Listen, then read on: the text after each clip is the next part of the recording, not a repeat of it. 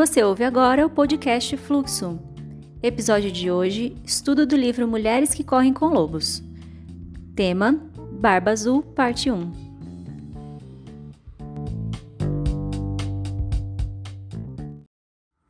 Bom dia, boa tarde, boa noite. Aqui é Joana e você vai ouvir agora uma gravação do encontro que a gente faz toda segunda-feira às 8 horas da noite online e gratuito com o estudo do livro Mulheres que Correm com Lobos.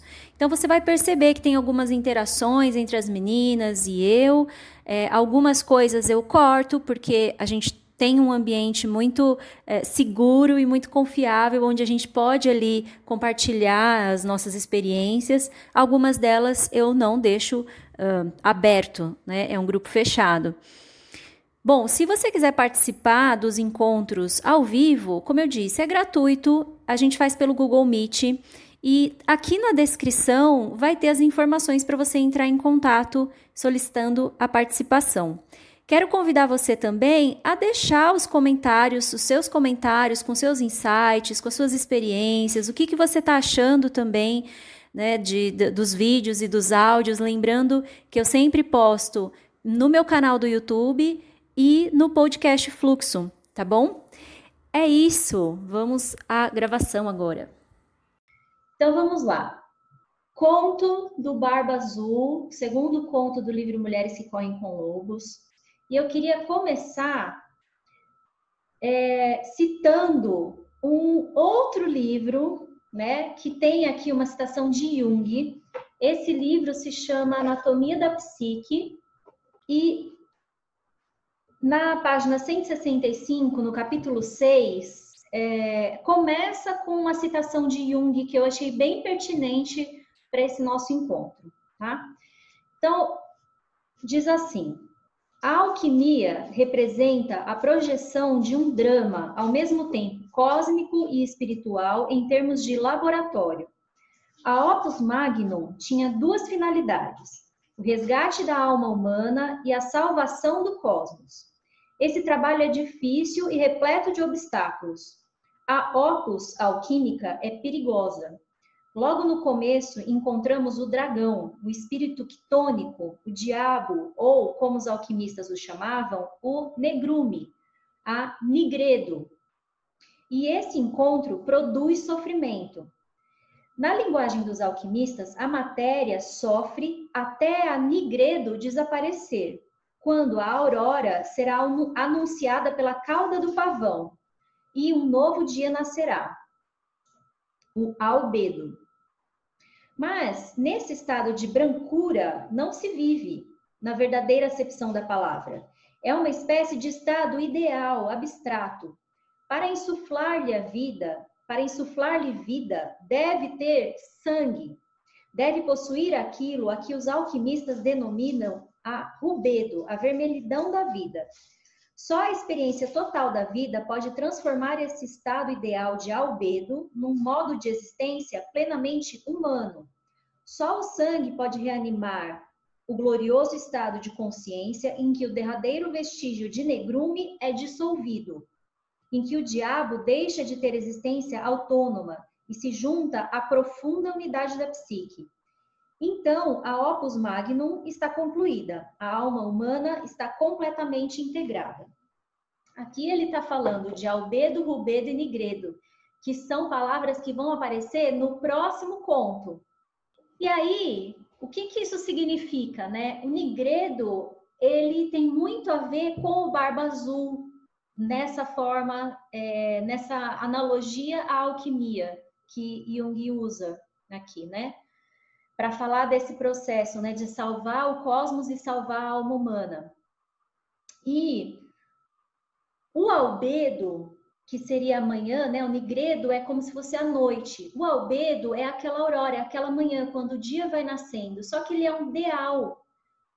O que, que traz vida para isso? O rubedo, que é o que eles falam da vermelhidão e do sangue. E o sangue é algo que a gente é, observa que vai ter bastante nesse conto, né? É através desse sangue que a gente consegue trazer para a consciência algo muito importante. E é por isso que é, eu acho que tá que já é o segundo conto desse livro. Veja, no primeiro conto, a gente uh, aprende, a gente toma consciência, a gente aprende a acessar La Loba, que é a mulher selvagem. E lembra que a gente fala que a mulher selvagem, ela é muito maior do que a gente, ela é maior do que a nossa vida. Ela é um arquétipo que é ancestral, que é arcaico, que é algo que vai muito além da nossa existência. É, falando de arquétipo aqui, eu até também fiz uma anotação que, é, de acordo com Robert Johnson, o arquétipo é uma herança que a gente recebe como membros da raça humana. Então, La Loba é o princípio da vida. E o Barba Azul é o princípio da morte. Veja que toda história, todo conto, todo filme, todo livro, né, de romance, ele tem ali a personagem principal, é, que é a protagonista, e tem o antagonista. E a história só acontece porque o antagonista aparece para as coisas saírem daquela mesmice. Né? No, no na Jornada do Herói, que fala muito sobre esses mitos, é, a gente tem bem nítido isso, né? A, toda jornada, toda história, aliás, começa com mostrando um pouco da, daquele dia a dia normal do herói ali, né? Da heroína, tanto faz. E só quando é, esse estopim, sabe, de algo que acontece para tirar o herói daquela mesmice, é, ele vem a partir de um antagonista que pode não aparecer num primeiro momento, mas lá no final ele vai aparecer. E é, é a partir disso que o herói consegue se desenvolver, consegue descobrir a potência maior dele, a habilidade dele, é, o, o como é que chama? O, poder, né? A magia dele. E é aí que ele salva, ele entra no negócio e ele nunca salva só a ele mesmo, ele salva toda a população, né? Toda a comunidade dele ali, o que está envolvido. Então, o Barba Azul, para mim, representa isso, representa é, essa energia psíquica que a gente tem dentro da gente, que Freud até falava também, Freud falava desse impulso de vida e também do impulso de morte que a gente tem inato é, na, na, Primeira Guerra, né? Quando ele passa pela Primeira Guerra ele percebe que existe esse é, impulso de vida, não é impulso, impulso de morte, aliás, é, e não é esse o nome, é um outro nome, mas é, é isso que significa, né? Que tem inerente em todo ser humano. Então, a gente vai nesse ponto conhecer esse impulso, essa energia que existe dentro de nós, que é maior do que nós, que é ancestral, que é arcaico, que a gente não tem como chegar assim, ah, aonde que surgiu isso na minha vida, né? Diferente dos outros, é, das outras situações, né? E como que a gente vai, que depois fala aqui também, como que a gente vai então tomar consciência de que isso existe, se proteger disso e tirar o máximo de energia disso que isso tem dentro da gente. Conter isso de, de uma forma que é, a gente não, não tenha o perigo de, de deixar que isso fique acima. Então, agora eu vou começar a ler, tá? O conto. A tocaia ao intruso, o princípio da iniciação. O barba azul. Num único ser humano existem muitos outros seres, todos com seus próprios valores, motivos e projetos. Algumas tecnologias psicológicas sugerem que prendamos esses seres, que os numeremos, que os classifiquemos, que os forcemos a aceitar o comando até que nos acompanhem como escravos vencidos. Agir assim equivale, no entanto, a impedir a dança das luzes selváticas nos olhos de uma mulher a proibir os relâmpagos e reprimir toda emissão de centelhas. Em vez de deturpar sua beleza natural, nossa tarefa consiste em criar para todos esses seres uma paisagem selvagem na qual os artistas entre eles possam criar, os amantes amar, os curandeiros curar. Mas o que devemos fazer com esses seres interiores que são completamente loucos e com aqueles que destroem sem pensar? Mesmo a esses deve ser atribuído um lugar, muito embora seja um lugar que os possa conter.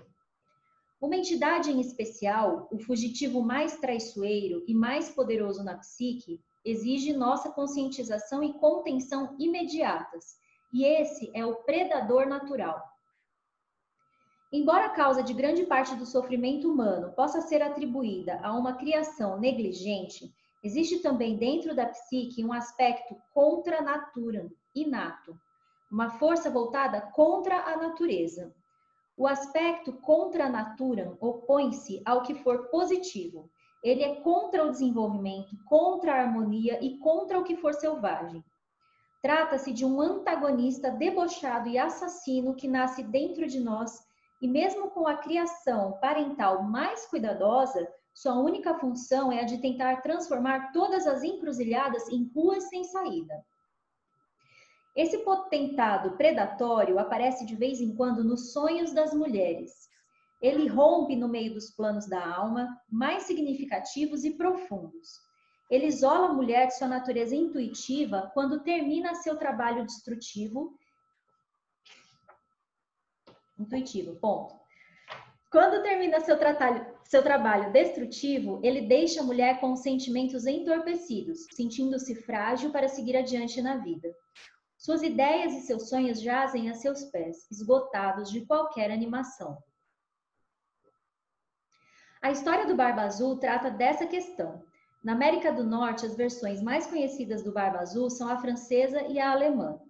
Eu, porém, prefiro essa antiga versão na qual a francesa e a eslava estão fundidas. Ela é parecida com a que me foi passada por minha tia Kate, que vivia em Sbrak, eu acho que é assim que fala perto de Dombovar, na Hungria. Entre aquele grupo de contadoras rurais, a história do Barba Azul começa com uma piada acerca de alguém que conhecia alguém que conhecia alguém que havia visto a prova medonha da derrocada do Barba Azul. E assim começamos. Agora começa o conto. Existe uma mecha de barba que fica guardada no convento das Freiras Brancas nas montanhas distantes. Como chegou até o convento, ninguém sabe. Uns dizem que foram as freiras que enterraram o que sobrou do seu corpo, já que ninguém mais se dispunha a tocar nele. Desconhece-se o motivo pelo qual as freiras iriam guardar uma relíquia dessa natureza, mas é verdade. Uma amiga de uma amiga minha viu com seus próprios olhos. Ela diz que a barba é azul, da cor do índigo, para ser exata. É tão azul quanto o gelo no escuro do lago, tão azul quanto a sombra de um buraco à noite. Essa barba pertenceu um dia a alguém de quem se dizia ser um mágico fracassado, um homem gigantesco com uma queda pelas mulheres, um homem conhecido pelo nome de Barba Azul. Dizia-se que ele cortejava três irmãs ao mesmo tempo. As moças tinham, porém, pavor de sua barba com aquele estranho reflexo azul, e por isso se escondiam quando ele chamava. Num esforço para convencê-las da sua cordialidade, ele as convidou para um passeio na floresta. Chegou conduzindo cavalos enfeitados com sinos e fitas cor de carmim. Acomodou as irmãs e a mãe nos cavalos e partiram a meio galope floresta dentro. Lá passaram um dia maravilhoso cavalgando e seus cães corriam a seu lado e à sua frente. Mais tarde pararam debaixo de uma árvore gigantesca e o Barba Azul as regalou com histórias e lhes serviu guloseimas. Bem, talvez esse Barba Azul não seja um homem tão mau assim começaram a pensar as irmãs. Voltaram para casa tagarelando sobre como o dia havia sido interessante e como haviam se divertido. Mesmo assim, as suspeitas e temores das duas irmãs mais velhas voltaram e elas juraram que não veriam o Barba Azul de novo. A irmã mais nova, no entanto, achou que, se um homem podia ser tão encantador, talvez ele não fosse tão mau. Quanto mais ela falava consigo mesma, menos assustador ele lhe parecia e sua barba também parecia ser menos azul. Portanto, quando Barba Azul pediu sua mão em casamento, ela aceitou. Ela havia refletido muito sobre a sua proposta e concluído que ia se casar com um homem muito distinto. Foi assim que se casaram e em seguida partiram para seu castelo no bosque. Vou precisar viajar por algum tempo, disse ele um dia à mulher. Convide sua família para vir aqui se quiser. Você pode cavalgar nos bosques, mandar os cozinheiros prepararem um banquete, pode fazer o que quiser, qualquer desejo que seu coração tenha. Para você ver, tome minhas chaves. Pode abrir toda e qualquer porta das dispensas, dos cofres, qualquer porta do castelo. Mas essa chavinha, a que tem no alto uns arabescos, você não deve usar. Tá bem, vou fazer o que você pediu. Parece que está tudo certo. Portanto, pode ir, meu querido, não se preocupe e volte logo. E assim ele partiu e ela ficou. Suas irmãs vieram visitá-la e elas sentiam, como todo mundo, muita curiosidade a respeito das instruções do dono da casa quanto ao que deveria ser feito enquanto ele estivesse fora. A jovem esposa falou alegremente. Ele disse que podemos fazer o que quisermos e entrar em qualquer aposento que desejarmos, com exceção de um. Só que eu não sei qual é esse aposento. Só tem uma chave e não sei que porta ela abre. As irmãs resolveram fazer um jogo para ver que chave servia em que porta. Castelo tinha três andares com 100 portas em cada ala. E como havia muitas chaves no chaveiro, elas iam de porta em porta, divertindo-se imensamente ao abrir cada uma delas. Atrás de uma porta havia uma dispensa para mantimentos, atrás de outra um depósito de dinheiro. Todos os tipos de bens estavam atrás das portas, e tudo parecia maravilhoso o tempo todo. Afinal, depois de verem todas aquelas maravilhas, elas acabaram chegando ao porão. E ao final do corredor há uma parede fechada. Ficaram intrigadas com a última chave, a que tinha o pequeno arabesco. Talvez essa chave não sirva para abrir nada. Enquanto diziam isso, ouviram um ruído estranho. Deram uma espiada na esquina do corredor e, que surpresa! Havia uma pequena porta que acabava de se fechar. Quando tentaram abri-la, ela estava trancada. Irmã, irmã, traga sua chave! gritou uma delas. Sem dúvida, é essa a porta para aquela chavinha misteriosa. Sem pestanejar, uma das irmãs pôs a chave na fechadura e a girou. O trinco rangeu. A porta abriu-se, mas lá dentro estava tão escuro que nada se via. Irmã, irmã, traga uma vela. Uma vela foi acesa e mantida no alto, um pouco para dentro do aposento. E as três mulheres gritaram ao mesmo tempo, porque no quarto havia uma enorme poça de sangue. Ossos humanos enegrecidos estavam jogados por toda parte e crânios estavam empilhados nos cantos como pirâmides de maçãs. Elas fecharam a porta com violência, arrancaram a chave da fechadura e se apoiaram umas nas outras, arquejantes, com o peito arfando. Meu Deus, meu Deus! A esposa olhou para a chave e viu que ela estava manchada de sangue. Horrorizada, usou a saia para limpá-la, mas o sangue prevaleceu. Oh, não! exclamou. Cada uma das irmãs apanhou a chave minúscula nas mãos e tentou fazer com que voltasse ao que era antes, mas o sangue não saía. A esposa escondeu a chavinha no bolso e correu para a cozinha. Quando lá chegou, seu vestido branco estava manchado de vermelho do bolso até a bainha, pois a chave vertia lentamente lágrimas de sangue vermelho escuro. Vestido branco, ossos é, enegrecidos, né? O sangue vermelho da chavinha, lembra, né?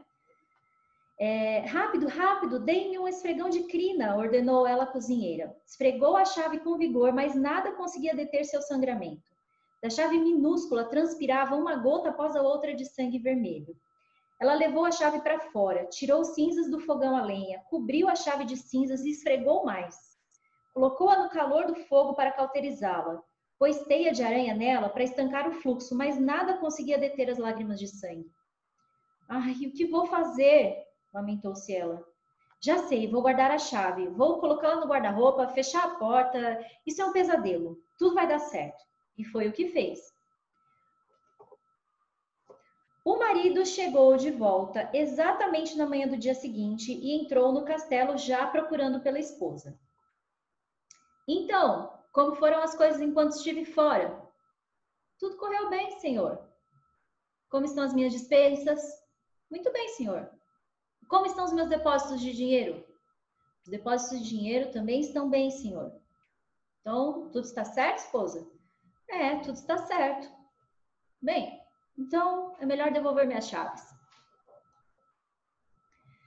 Com um relancear de olhos, ele percebeu a falta de uma chave. Onde está a menorzinha? Eu, eu, eu a perdi, é, eu a perdi. Eu estava passeando de cavalo, o chaveiro caiu, eu, eu devo ter perdido uma chave. O que você fez com ela, mulher? Não, eu, eu não me lembro. Não, minta para mim. Diga-me o que fez com aquela chave. Ele tocou seu rosto como se fosse lhe fazer um carinho, mas em vez disso, a segurou pelos cabelos. Sua traidora! rosnou, jogando ao chão. Você entrou naquele quarto, não entrou? Ele abriu o guarda-roupa com brutalidade e a pequena chave na prateleira de cima havia sangrado, manchando de vermelho todos os belos vestidos de seda que estavam pendurados. Chegou a sua vez, minha querida, berrou ele, arrastando-a pelo corredor e pelo porão adentro até pararem diante da terrível porta. O Barba Azul apenas olhou para a porta com seus olhos enfurecidos e ela se abriu para ele. Ali jaziam os esqueletos de todas as suas esposas anteriores. Vai ser agora, rugiu ele. Mas ela se agarrou ao batente da porta sem largar, implorando por clemência. Por favor, permita que eu me acalme e me prepare para a morte. Conceda-me 15 minutos antes de me tirar a vida para que eu possa me reconciliar com Deus. Está bem, rosnou ele. Você tem seus 15 minutos, mas prepare-se. A esposa correu escada acima até seus aposentos e determinou que suas irmãs fossem para as muradas do castelo. Ajoelhou-se para rezar, mas em vez de rezar, gritou para as irmãs: Irmãs, irmãs, vocês estão vendo a chegada dos nossos irmãos? Não vemos nada, nada na planície nua. A cada instante ela gritava para as muradas: Irmãs, irmãs, estão vendo os nossos irmãos chegando? Vemos um redemoinho, talvez um redemoinho de areia bem longe. Enquanto isso, Barba Azul esbravejava para que sua esposa descesse até o porão para ser decapitada. Irmãs, irmãs, estão vendo os nossos irmãos chegando! gritou ela mais uma vez. Barba Azul berrou novamente pela esposa e veio subindo a escada de pedra com passos pesados. Estamos, estamos vendo os nossos irmãs! exclamaram as irmãs. Os nossos irmãos! exclamaram as irmãs. Eles estão aqui e acabam de entrar no castelo. Barba Azul vinha pelo corredor na direção dos aposentos da esposa. Vim apanhá-la, gritou ele. Suas passadas eram pesadas, as pedras no piso se soltavam, a areia da argamassa caía esfarinhada no chão. No instante em que o Barba Azul entrou nos aposentos com as mãos esticadas para agarrá-la, seus irmãos chegaram galopando pelo corredor do castelo ainda montados, entrando assim no quarto.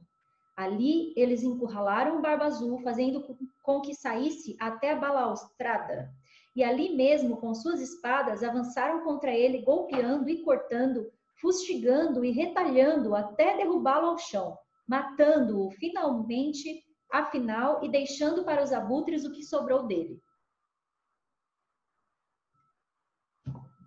Enfim,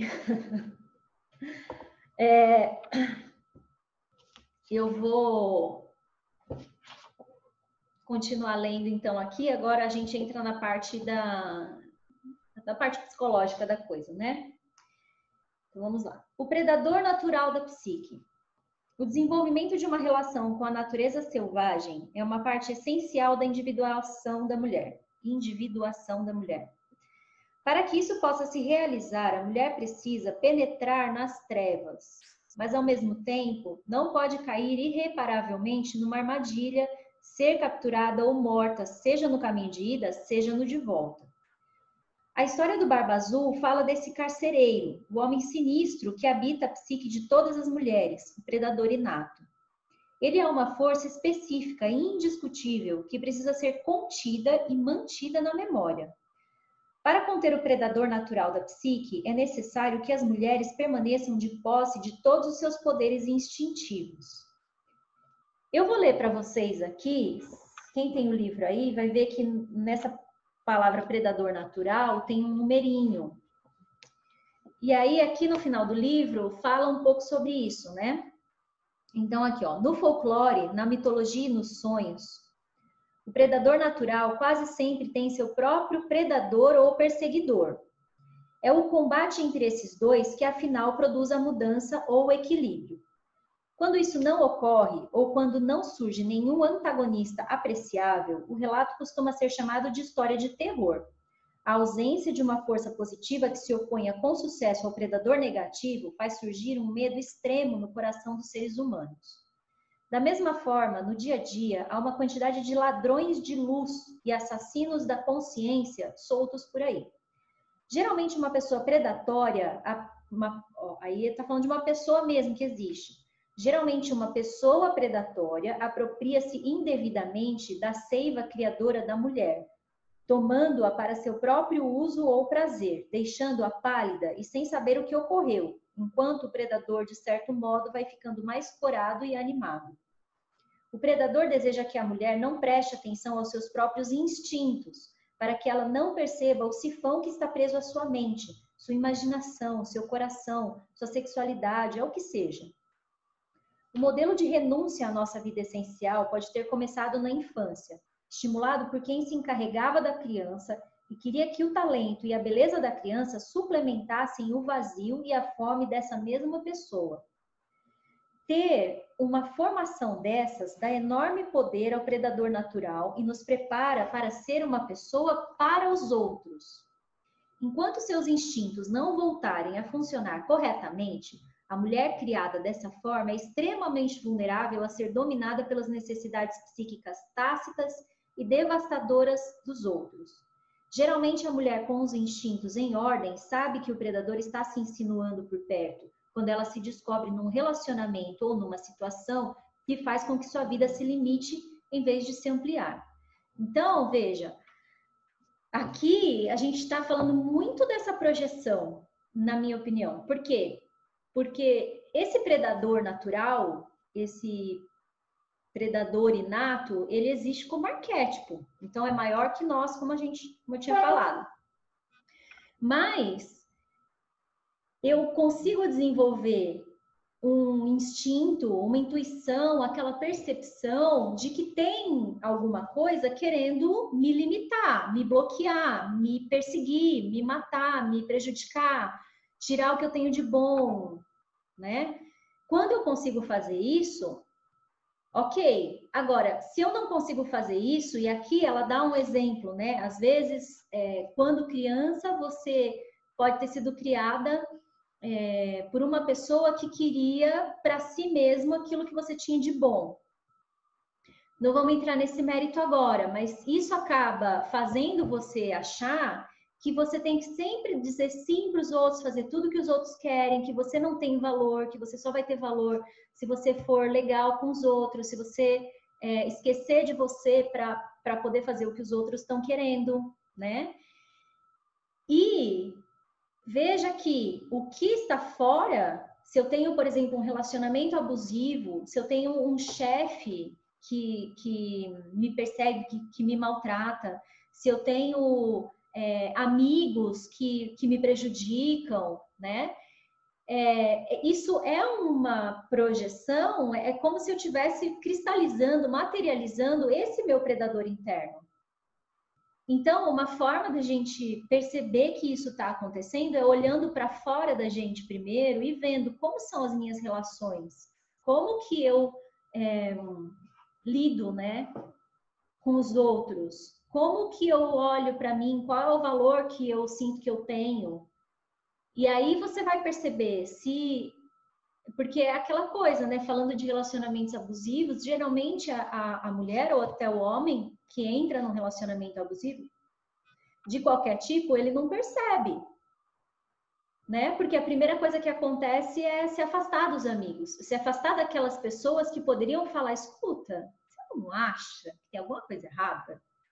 Que é esse instinto, é essa percepção, né? Que pode ser várias pessoas, vários arquétipos, que pode ser a própria La Loba falando, filha, senta aqui, vamos conversar, né? Então vamos lá. É, eu vou, vou, terminar essa parte aqui, daí eu abro para vocês falarem, para vocês também compartilharem, tá? Porque eu acho que tem bastante assunto nisso. É, então vamos lá o Barba Azul, né, é, ele é uma força específica e indiscutível que precisa ser contida e mantida na memória. A gente tem que sempre lembrar que existe para ficar atenta. Para conter o predador natural da psique, é necessário que as mulheres permaneçam de posse de todos os seus poderes instintivos. Alguns deles são o insight, a intuição, a resistência, a tenacidade no amor, a percepção aguçada, o alcance da sua visão, a audição apurada, os cantos sobre os mortos, como a loba faz, né? A cura intuitiva e o cuidado com seu próprio fogo criativo.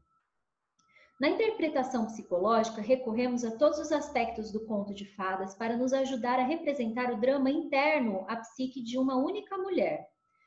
O Barba Azul simboliza um complexo profundamente recluso que fica espreitando as margens da vida da mulher, observando, à espera de uma oportunidade para atacar. Embora ele possa se apresentar simbolicamente de modo semelhante ou diferente nas psiques masculinas, é um inimigo ancestral e contemporâneo dos dois sexos. Então, tanto homem quanto mulher têm esse predador natural. É difícil compreender totalmente a força do Barba Azul por ser ela inata, ou seja, inerente a todos os seres humanos, desde o instante do nascimento, e nesse sentido não ter origem consciente. No entanto, creio que temos uma pista de como sua natureza se desenvolveu no pré-consciente dos seres humanos, pois na história o Barba Azul é chamado de mágico fracassado. Por essa ocupação, ele se relaciona com outros contos de fadas que também retratam o predador maligno da psique como um mago de aparência bastante normativa, mas imensamente destrutiva, Usando-se essa descrição como um fragmento de arquétipo, podemos compará-la com o que sabemos de feitiçaria fracassada ou de força espiritual fracassada na história dos mitos. O grego Ícaro voou perto demais do sol e suas asas de cera derreteram, lançando-o de volta à terra.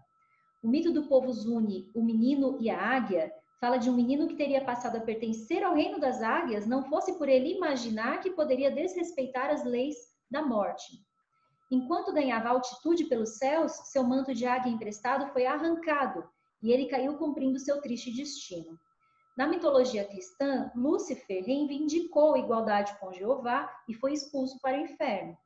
No folclore, há uma série de aprendizes de feiticeiros que ousaram ingenuamente se aventurar além do nível real dos seus conhecimentos ou que tentaram transgredir a natureza. Foram punidos com ferimentos ou cataclismos. Enquanto examinamos esses é, leitmotiv, acho que é, vemos que os predadores neles retratados desejam a superioridade e o poder sobre os outros. Eles sofrem de uma espécie de inflação psicológica pela qual desejam ser mais sublimes do que o inefável, tão importantes quanto ele e iguais a ele. Esse inefável é aquele que, por tradição, distribui e controla as forças misteriosas da natureza, incluindo-se os sistemas da vida e da morte, e as leis da natureza humana e assim por diante. No mito e nas histórias, descobrimos que a consequência para uma entidade que tente desrespeitar, dobrar ou alterar o modo de operação do inefável é o castigo, seja por ter de suportar uma redução da sua capacidade no universo do mistério e da mágica, como, por exemplo, aprendizes que não têm mais permissão de praticar, ou um exílio solitário longe da terra dos deuses, ou alguma perda semelhante de graça e poder através de dificuldades da fala, de mutilações ou da morte. Se formos capazes de entender o Barba Azul como representante interior de todo o mito do proscrito, poderemos também compreender a solidão profunda e inexplicável que às vezes se abate sobre ele, nós, em virtude do fato de ele vivenciar um exílio permanente da salvação. O problema com o Barba Azul no conto de fadas é que, em vez de alimentar a luz das jovens forças femininas da psique, ele prefere encher-se de ódio e deseja extinguir as luzes da psique. Não é difícil imaginar que, numa conformação tão maligna, esteja enredado alguém que um dia desejou ultrapassar a luz e caiu em desgraça por essa razão. Podemos entender por que motivos, a partir de então, o desterrado passou a manter uma perseguição cruel em busca da luz dos outros. Podemos imaginar que sua esperança seja a de que ele, se conseguisse reunir uma quantidade suficiente de almas, poderia acender uma chama de luz que finalmente erradicaria as trevas e corrigiria sua, sua solidão. Sabe que me lembra? Assim, eu não assisti o filme, mas me vem muito aquele. Hum, é, Coringa, do Batman. O filme me parece que é isso, né? Ele é um palhaço meio fracassado, assim. E aí ele fala, é, então, então tá bom. É, nesse sentido, no início do conto, temos um ser terrível no que diz respeito ao seu aspecto não redimido. No entanto, esse fato é uma das verdades cruciais que a irmã mais nova deve reconhecer, que todas as mulheres devem reconhecer. A de que, tanto interna quanto externamente, existe uma força que atuará opondo-se aos instintos do self natural e de que essa força maligna é o que é. Embora talvez pudéssemos sentir compaixão por ela, nossos primeiros atos devem ser de reconhecimento da sua existência. Então, primeira coisa aqui que ela fala Quais são os nossos primeiros atos quando a gente percebe que isso existe? A gente pode até ficar com dó, mas a gente tem que reconhecer que isso existe. O de nos protegermos da sua devastação. E afinal, o de privá-la de sua energia assassina. Três passos, né? Todas as criaturas precisam aprender que existem predadores. Sem esse conhecimento, a mulher será incapaz de se movimentar com segurança dentro de sua própria floresta sem ser devorada. Compreender o e se movimentar é, dentro da sua própria floresta é o que vai acontecer no próximo conto. Compreender o predador significa tornar-se um animal maduro pouco vulnerável à ingenuidade, inexperiência ou insensatez. Como um rastreador sagaz, o Barba Azul percebe que a filha mais nova está interessada nele, ou seja, que se dispõe a ser sua presa. Ele a pede em casamento e, num momento de exuberância juvenil, que é muitas vezes uma mistura de loucura, prazer, felicidade, interesse sexual, ela diz sim. Que mulher não reconhece esse enredo? Quem aí? Quem não reconhece? Quem nunca passou, né? Então, é, queria agora que vocês falassem. É, teve alguém que já leu antes ou que, que leu né, essa semana, se querem falar sobre alguma coisa específica, algo que chamou atenção. Eu já li esse conto várias vezes. E antes de ler as explicações da Clarissa, eu sempre gosto de ficar refletindo sobre eles alguns dias. E que momento que ela não confia no que ele pede, não abrir naquela chavinha. Essa parte do conto sempre ficou inexplicável para mim. Ele fala: você pode andar em todo o castelo, toda a propriedade, mas não mexer nessa chavinha e não procurar o que ela abre. Por quê? Na minha opinião, é assim: é... não é que ela não confia, na verdade, ela não ia abrir, mas é exatamente aquilo que a Ana Maria fala. As irmãs mais velhas vieram visitar ela. E aí as irmãs mais velhas falam: "Vamos abrir?" Porque elas sentem que tem alguma coisa errada. É que nem a história de Psique e Eros. Quem tem o tarô mitológico sabe, né? É, acontece a mesma coisa. Veja que são as irmãs dela, que parece que é uma fofoquinha ali, parece que elas estão com uma um orgulho ferido, né? Porque a irmã tá ali num castelo, num palácio, não sei o quê, mas na verdade é esse instinto, tem alguma coisa errada. Por que, que eu não posso ver a cara do Eros? Porque que... ela nem sabe quem é, ela acha que é um monstro, ela não sabe que é Eros. Mesma coisa Barba Azul, as irmãs chegam lá e falam assim, vamos abrir, vamos ver o que, que tem.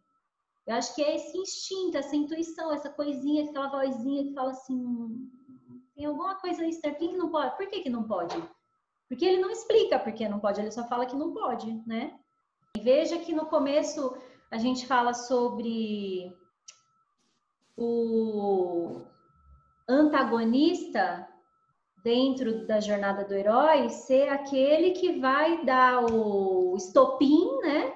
Que vai dar início à jornada que o herói vai ter para ele se desenvolver. Então, psicologicamente é isso, né? Por que, que existem esses, essas várias fases na nossa vida?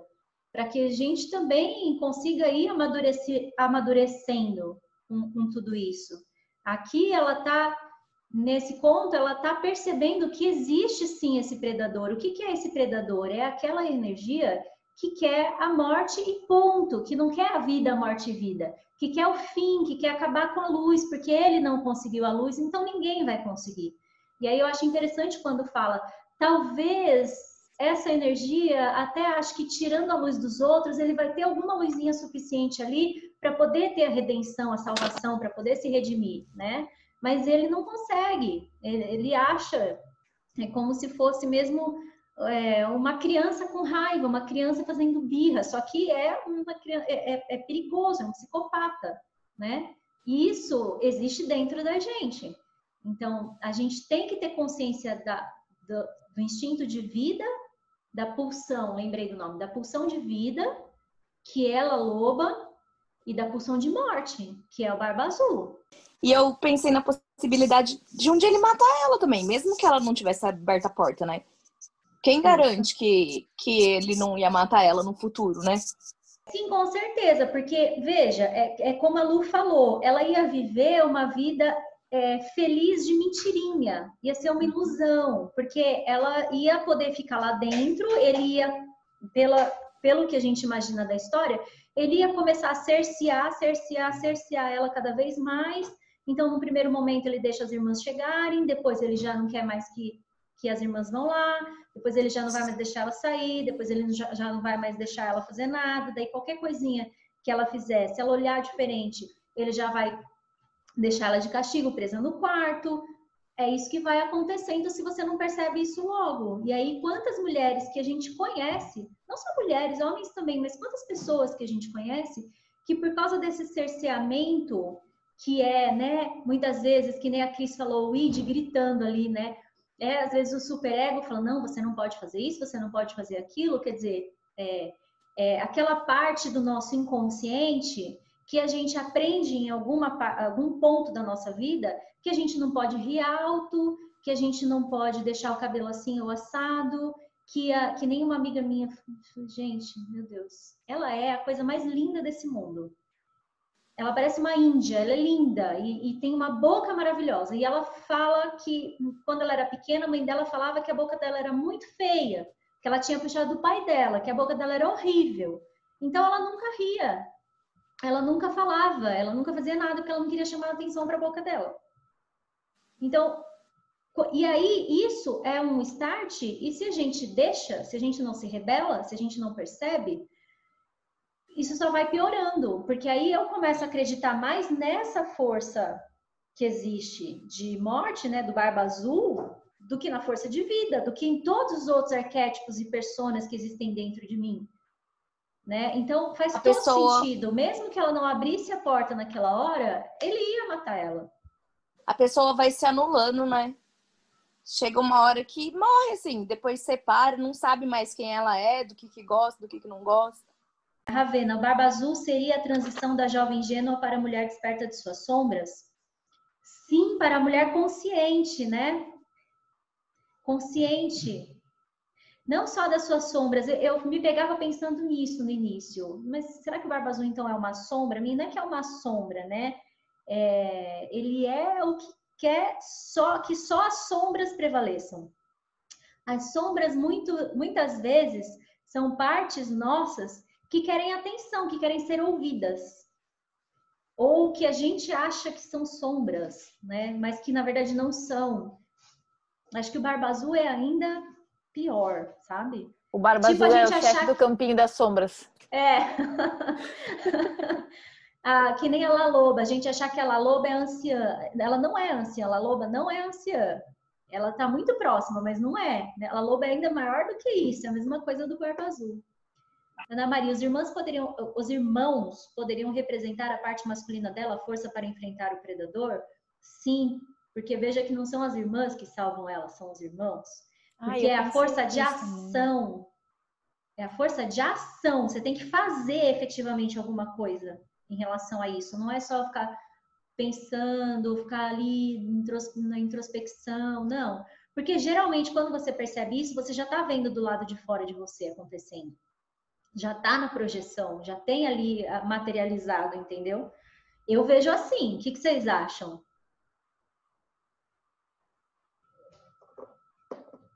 Ah, Keila, eu também ia dizer isso, de um ânimo desequilibrado. Então, hum, hum, é, pode ser, mas eu, eu não sei se tem tão, tanta relação com ânimos. O ânimos é a energia masculina, né? Eu não sei se teria tanta relação com ânimos, porque a gente está falando de algo ainda maior que isso, como eu falei da Laloba, né? A Laloba não é a ânima apenas, né? Mas vamos lá, Keila, você quer falar? Pode falar. Não, eu só complementei o que a Ravena falou sobre ser o, o ânimo sombrio, né?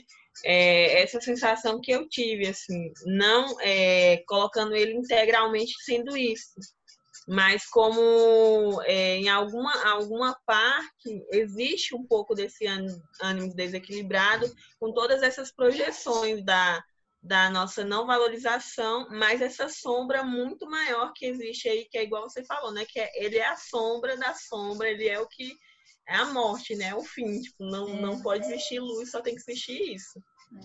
É. Acho que é um pouco de tudo, assim. Faz sentido ter relação com ânimos, porque ele é estrategista, né? E é, a estratégia, ela tem mais relação com essa energia yang, masculina e do ânimos, né? Faz sentido. É, dentro do texto falou dos insights que a gente precisa uh, usar as armas, né? O insight e a percepção e tal. Então é como se ela tivesse, ela usou o instinto dela e acionou esse ânimo que achou uma solução, que foi lá gritar para as irmãs lá que estavam no muro e tal, né? É. As irmãs que têm já isso aguçado é que estavam vendo ali, uhum. falando, né? Sendo essa ponte entre ela que é uhum. ainda mais ingênua, é a irmã mais nova, e os irmãos, né? Sim, com certeza.